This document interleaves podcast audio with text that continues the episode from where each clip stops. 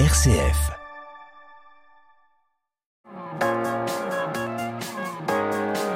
M comme midi, l'invité. Bonjour Mathilde Crespel. Bonjour. Euh, certains de nos auditeurs vous connaissent peut-être sous votre pseudo Norine No Flowers. Vous avez sorti il y a 15 jours L'anorexie, mon bouclier mortel, un livre qui retrace votre témoignage et votre combat contre l'anorexie. Ce livre, vous avez commencé à l'écrire en 2020, il y a 4 ans. Pourquoi ne sort-il que maintenant? Alors, du coup, j'ai commencé à l'écrire au, premier confinement euh, et en fait, je me pensais sincèrement guérie à ce moment-là et euh, j'ai écrit, euh, j'ai écrit. Je, quand j'ai terminé, je me suis dit, en fait, si je sens qu'il manque quelque chose, enfin, il y a quelque chose qui va pas, donc j'ai complètement arrêté euh, et euh, j'ai rechuté quelques semaines, quelques mois après. Et en fait, euh, j'ai compris que j'avais encore d'autres choses à travailler, des choses plus profondes, des choses plus psychologiques. Et du coup, j'ai fait mon bout de chemin et je suis très contente qu'en fait qu'il soit pas sorti en, en 2020 parce que ça m'a permis vraiment d'avoir vraiment plus de recul et, d'offrir vraiment un, un, témoignage complet sur tous les aspects dont je voulais aborder. donc voilà pourquoi il a pris quatre ans. Vous avez repris le manuscrit de zéro euh, quand vous avez recommencé J'ai repris le manuscrit de zéro. Après, ça suit quand même euh, un ordre chronologique, donc forcément, euh, j'ai repris pas mal de choses. Mais justement, c'était très intéressant. Quand j'ai relu, je me suis dit, ah ouais, c'est marrant à ce moment-là, je voyais les choses comme ça, alors que vraiment, quatre ans après, je il y avait des choses qui, qui changeaient complètement. Mmh. Quand, avant de, de connaître et de vivre vous-même l'anorexie, quelle image vous aviez de cette maladie? Je connaissais sincèrement pas du tout. Pour moi, l'anorexie, c'était une maladie de mannequin et une personne qui se faisait vomir et euh, qui ne mangeait pas alors que c'est absolument pas ça. Je me suis d'ailleurs euh, jamais, euh, rarement fait vomir, en tout cas. Et, euh, et puis une personne qui souffre d'anorexie, c'est elle, mange en fait. Enfin, c'est pas du tout forcément qu'elle ne mange pas du tout. Donc j'avais vraiment, je connaissais pas les troubles alimentaires. Et d'ailleurs pendant longtemps, même si j'ai, enfin pendant longtemps, pendant un an, même si j'ai pris conscience très vite que j'avais un problème avec la nourriture, on m'avait parlé d'anorexie, j'étais même tombée sur ces termes-là en faisant des recherches, mais je disais non mais moi c'est pas comme de l'anorexie, ça y ressemble, mais moi c'est différent, moi ça va aller, moi je vais gérer. Alors justement, vous avez 28 ans aujourd'hui, vous êtes tombée dans l'anorexie mentale quand vous aviez 19 ans. C'est ça. Comment est-ce que vous en êtes rendu compte? Honnêtement, comme je dis, assez rapidement, parce qu'en fait, euh, à la base, j'avais pas du tout de problème euh, avec l'alimentation. Je suis euh, une personne gourmande, donc j'étais gourmande, mais sans excès, et j'avais jamais fait de régime. Donc, euh, quand je suis tombée euh, dedans, en fait, j'étais partie euh, à l'étranger pendant trois mois pour un stage à l'étranger et euh, j'ai voulu perdre un ou deux kilos. Et donc, j'ai commencé à reprendre mon alimentation de zéro. J'ai fait plein de recherches sur Google. Alors là, je suis tombée sur beaucoup de choses, beaucoup de bêtises. Et puis, j'ai commencé à, j'ai découvert la notion des calories. Et là, j'ai commencé à tout compter. Et en fait, je m'en suis rendu compte parce que je me suis très vite tout interdit, tout plaisir. Je me, je me souviens que je passais devant un marchand de glace et je voyais des touristes prendre une glace et je me disais, ils ont de la chance. Et moi, j'ai plus le droit à ça. Pourquoi j'ai plus le droit à ça? Je comprenais pas. Je, voyais que j'avais une obsession qui était dingue autour de l'alimentation. Je pensais qu'à ça. Je, je, devenais vraiment plus la même personne. Donc c'est comme ça que je m'en suis rendu compte. Mais euh, comme je dis, euh, pendant un an, j'ai fait un peu un déni euh, conscient. C'est-à-dire que je savais qu'il y avait quelque chose qui allait pas, mais j'admettais pas de souffrir de ça parce que bah c'est difficile de s'avouer malade. Donc euh, ça m'a pris du temps, ça a pris le, le, temps que la maladie tisse sa toile et que en fait je sois euh, prisonnière.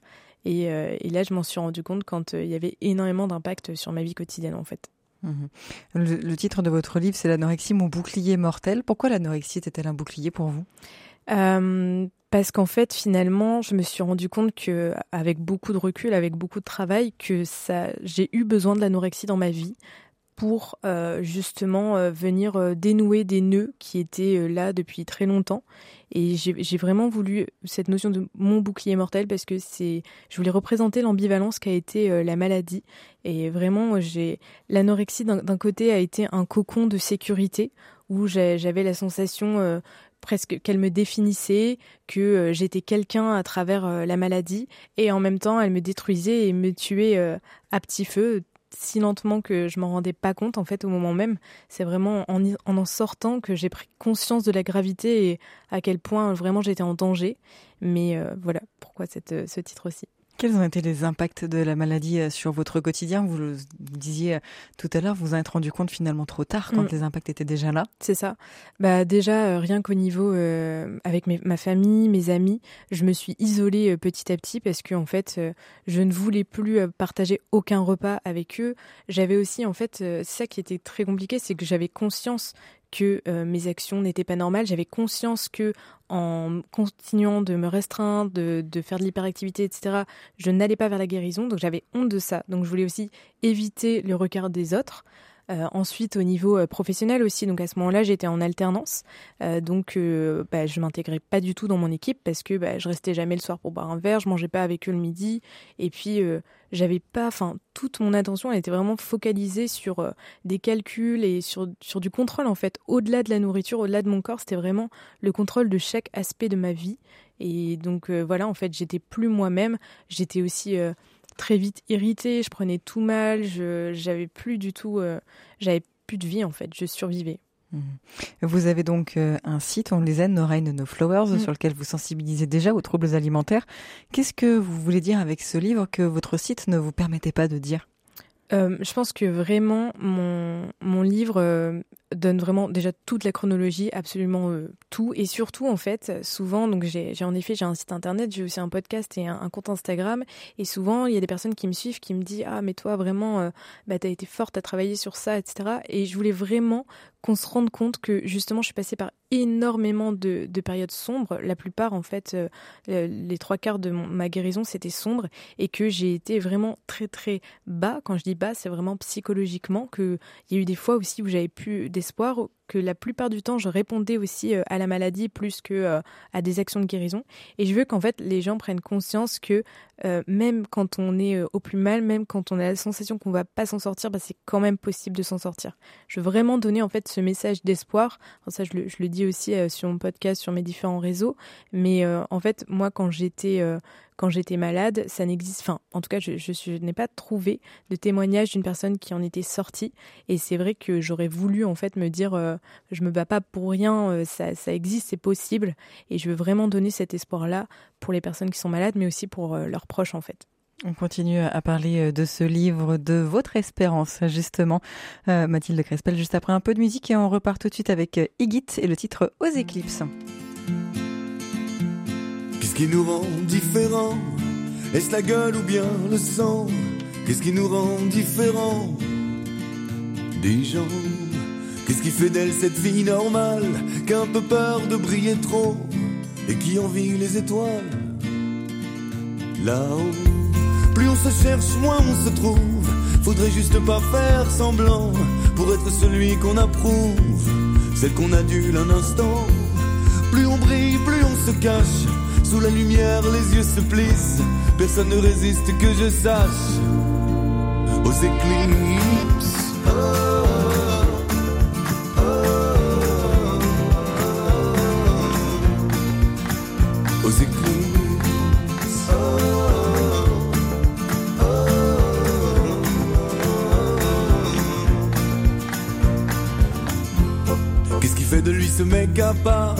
dont on dit regardez-le Paraît qu'il fuit les victoires.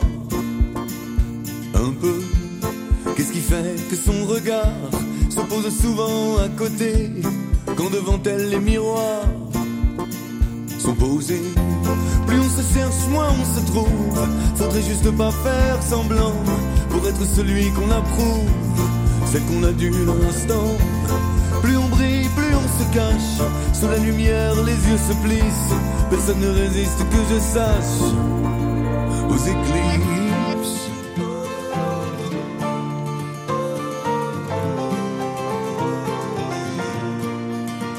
Aux éclipses.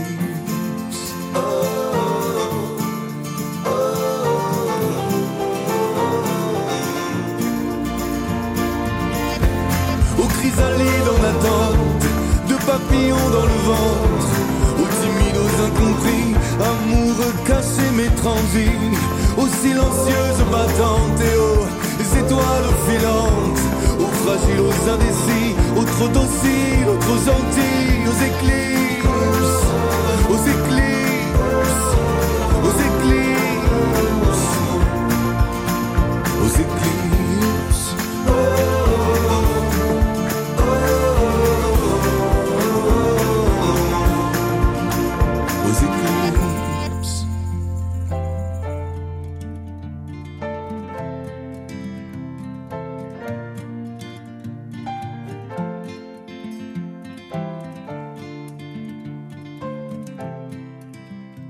aux éclipses, le dernier single du demi-finaliste de la troisième saison de The Voice, Igit. On retrouve mon invité à présent. M comme midi, l'invité. Et je suis toujours accompagnée ce matin de Mathilde Crespel. Vous avez sorti il y a 15 jours, on l'a dit, votre livre L'anorexie, mon bouclier euh, mortel. Ce livre n'est pas seulement un témoignage sur euh, l'anorexie. Quelles sont les prises de conscience qui vous ont permis d'avancer jusque sur le chemin de la guérison? Mhm. Alors euh, vraiment déjà j'ai compris euh, que un trouble alimentaire, l'anorexie, a vraiment été comme une stratégie d'adaptation, on va dire, qui est vraiment inconsciente. Je m'en suis pas, je l'ai pas fait volontairement, mais qui est venue en réponse en fait à des blessures qui sont plus profondes, pour moi, j'ai vraiment vu ça comme un message de mon corps qui me disait euh, Eh oh, il y a quelque chose à travailler, sinon je peux pas continuer à vivre euh, sereinement. Et, euh, et, ça, en fait, ça a été important pour moi de prendre conscience et de vraiment comprendre ce que l'anorexie venait enfin penser en fait comme blessure et donc euh, j'ai eu euh, des prises de conscience par rapport euh, par exemple à ma peur de grandir. Ça c'était quelque chose qui était qui était très fort en moi. Ma peur d'être d'être adulte de, de, gérer les responsabilités. J'avais j'avais j'ai toujours pas encore beaucoup confiance en moi. Et il y avait vraiment quelque chose à travailler à ce niveau-là aussi de de remettre en question euh, aussi la peur de l'échec, la peur de l'échec, pardon, euh, le fait de vouloir être absolument perfectionniste. Donc il y avait un gros travail euh, à ce niveau-là. Aussi à ma relation avec ma mère, où je trouve personnellement que j'avais une relation très fusionnelle avec ma mère parce que c'est lié aussi à cette peur de grandir, où j'avais la sensation que j'avais besoin d'être sous les ailes de ma mère en, en, sécurité parce que je ne savais pas gérer seule ma vie, ce qui était faux. Donc j'ai dû travailler aussi sur ça. Et puis aussi bah, mon rapport à mon corps euh, aussi, euh, j'ai dû faire quand même un gros travail de prise de recul par rapport à tous les messages de la culture du régime, de, euh, des dictates autour de la minceur, autour de aussi l'alimentation, de ne plus l'avoir comme des aliments bons ou mauvais, de vraiment se détacher de ça, ça c'était très important et vraiment de développer un esprit critique par rapport à tout ce qu'on entend, parce que malheureusement aujourd'hui c'est quelque chose qui est omniprésent, enfin on l'entend vraiment partout. Euh, et donc ça, ça a été vraiment euh, très important aussi comme prise de conscience. Euh, voilà, c'était vraiment un ensemble de choses, de découvrir un peu les différents aspects à travailler. Vous le disiez tout à l'heure dans la première partie de cette interview, vous avez vécu des moments sombres. Vous avez été hospitalisé à deux reprises. Comment avez-vous vécu ces hospitalisations? Alors en fait, euh, la première hospitalisation, je me souviens, moi j'étais déjà suivie en, hôpital de jour, donc dans un service spécialisé en troubles alimentaires, et euh, le psychiatre m'avait dit, mais là, mademoiselle, euh, vous avez perdu trop de poids, la maladie, elle dirige trop votre vie, vous allez finir par passer par la réanimation. Et quand il m'a dit ça, vraiment, je m'attendais pas du tout à ça, et je me suis dit, mais il est malade lui. Alors que non, la réalité, c'est que c'était moi qui étais malade, et je, lui ai dit, je vous promets, laissez-moi retourner chez moi et je vais manger. Et j'étais persuadée de ça. Je, je veux dire, je lui ai pas menti volontairement, j'étais vraiment persuadée de ça. Et quand je me suis retrouvée chez moi, ben non, je me suis rendu compte qu'il avait raison et que la maladie, elle était déjà, elle avait déjà beaucoup trop d'emprise et j'arrivais pas à le faire seule. Et, euh, il a eu raison aussi. Euh, trois semaines plus tard, euh, j'ai eu un gros problème aux intestins lié vraiment à cette dénutrition et je me suis retrouvée en réanimation.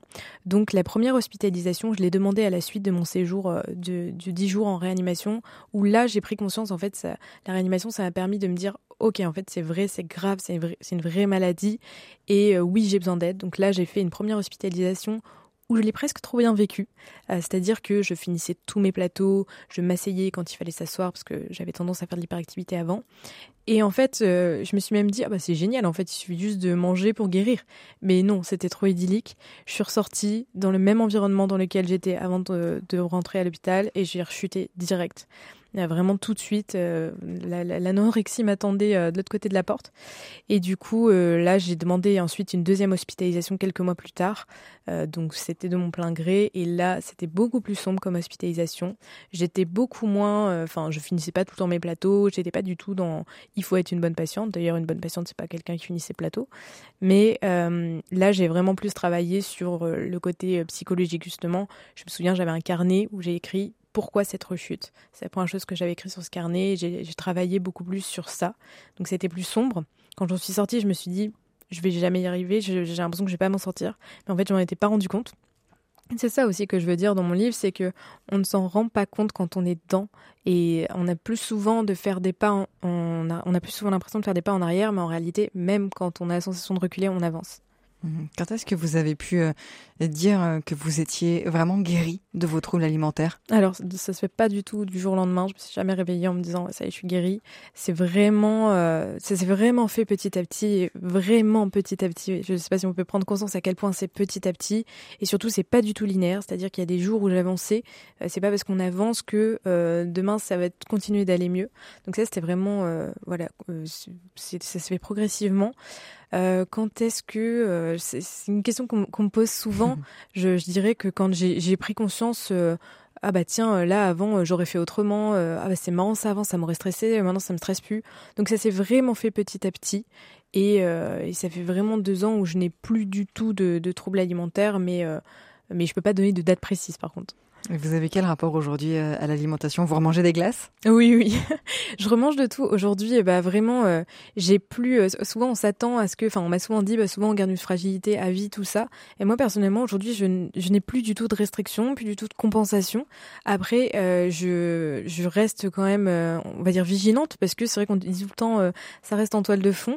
Mais c'est vrai que moi, aujourd'hui, je, je n'ai plus du tout un rapport malsain, parce que j'ai travaillé aussi sur les causes profondes. Donc, j'ai plus de raison on va dire, d'avoir le trouble alimentaire pour m'aider.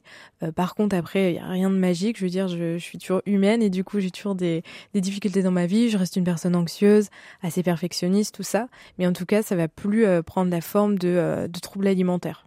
Mmh. Et euh, qu'est-ce que vous aimeriez donner comme conseil aujourd'hui euh, aux proches, peut-être euh, de, de, de, jeunes filles souvent malades qui nous écoutent? Alors je précise quand même, c'est pas toujours des jeunes filles. Pas toujours. Il y a aussi, il y a aussi des hommes. et alors, ben déjà de se renseigner sur la maladie, ça peut les aider aussi à mieux comprendre ce que la personne vit et d'être d'être présent, de se montrer présent. Euh, et je pense que les proches n'ont pas toujours conscience, mais en fait, rien que le fait d'écouter, ça aide beaucoup. Moi, je, sais que ma sœur, euh, en lisant mon livre, elle m'a dit euh, Ah, mais enfin, j'ai pas la sensation de t'avoir tant aidé que ça. je lui dis Bah, si, pourtant, c'est évident. Mais c'est vrai qu'on n'en a pas toujours conscience, mais le fait d'être là, d'être à l'écoute et de croire en la guérison, ça, c'est important. C'est donc euh, l'anorexie, mon bouclier mortel, votre livre euh, que vous pouvez vous procurer sur votre site No Rain No Flowers ou alors euh, directement sur Amazon. Merci beaucoup Mathilde Crestel.